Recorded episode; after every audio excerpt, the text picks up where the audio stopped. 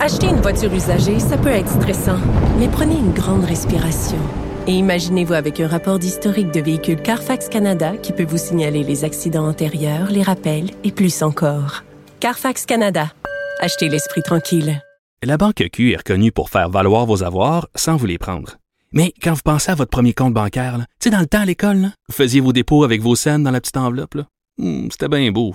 Mais avec le temps, ce vieux compte-là vous a coûté des milliers de dollars en frais, puis vous ne faites pas une scène d'intérêt. Avec la banque Q, vous obtenez des intérêts élevés et aucun frais sur vos services bancaires courants.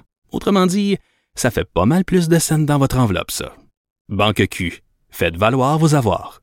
Visitez banqueq.ca pour en savoir plus. Cube Radio. Cube Radio. En direct à LCN.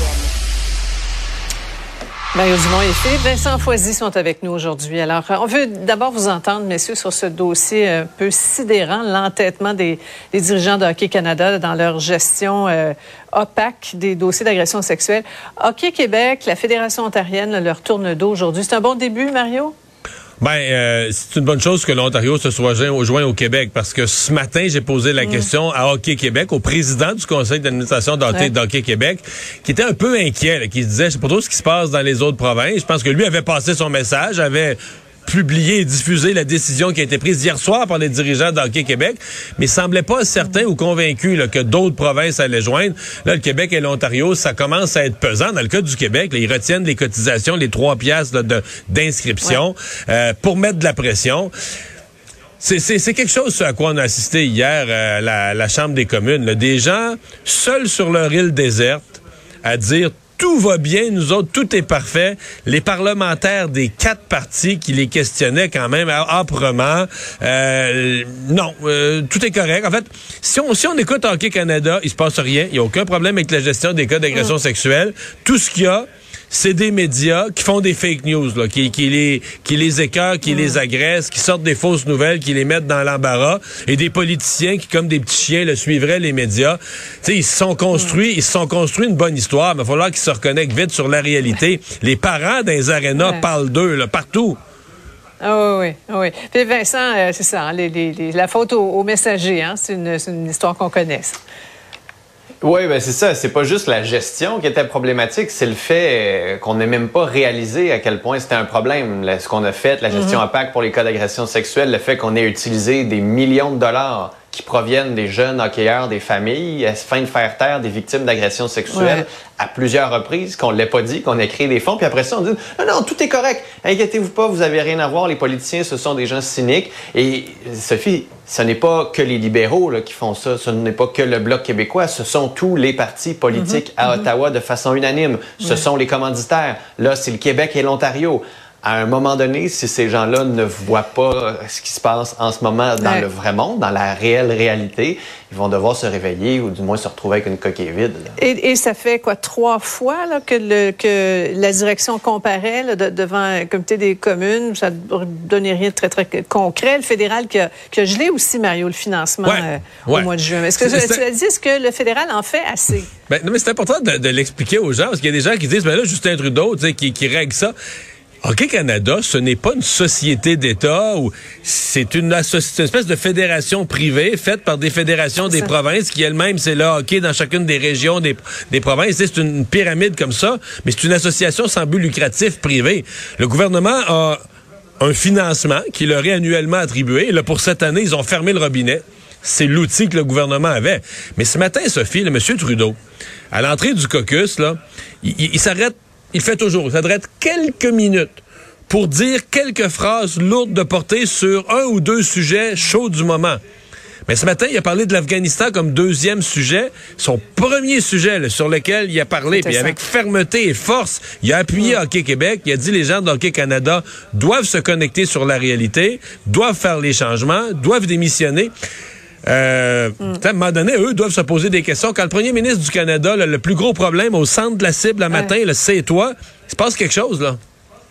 Ouais, bon, ce que ça va prendre. Puis on entendait Vincent, la, la ministre Saint-Onge, parler d'une culture toxique, un problème systémique. Je, je vous lis les mots d'un bénévole de Granby. Là. Les dirigeants de, de, Hockey Canada ont fait honte à tous les bénévoles du Canada, du Québec, en se pensant indispensables, incontournables, excellents. Ce sont des mm. gens imbus d'eux-mêmes.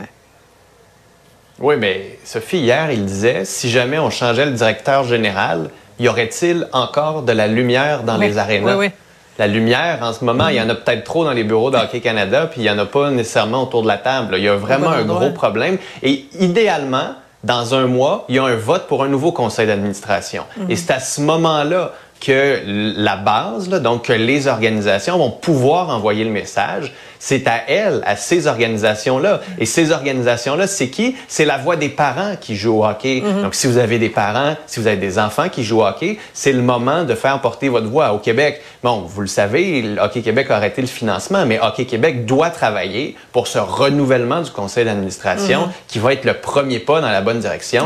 Sinon, on se ferme les yeux, il n'y a rien à voir ici, Madame la Marquise. Oui, et, ça va être intéressant de voir dans les prochains jours si d'autres fédérations, d'autres provinces, euh, effectivement, suivent le, mouvement. Bon, retour sur euh, les lendemains du scrutin. Euh, Mario, est-ce que Dominique Anglade va aider euh, Québec solidaire et le PQ à, trouver une voie à l'Assemblée nationale? Parce que les pauvres journalistes, en tout cas, ont bien essayé d'avoir une réponse claire à 16h30. Bonne chance. Elle va pas, elle va pas aider, Sophie. Ça paraît très clair. On a l'impression un peu que le Parti libéral regrette, parce que en 2018, le Parti libéral, avec le, gouvernement de la CAQ, avait collaboré avec le PQ, les Québec solidaire, dans une entente, là, une entente très précise. Les quatre partis avaient des budgets de recherche, des temps de parole réservés, un ordre à la période de questions où il y avait chaque jour des questions réservées à Québec solidaire, au Parti québécois, etc. Même s'il n'y avait pas les 12 députés là, pour être reconnus comme un groupe parlementaire.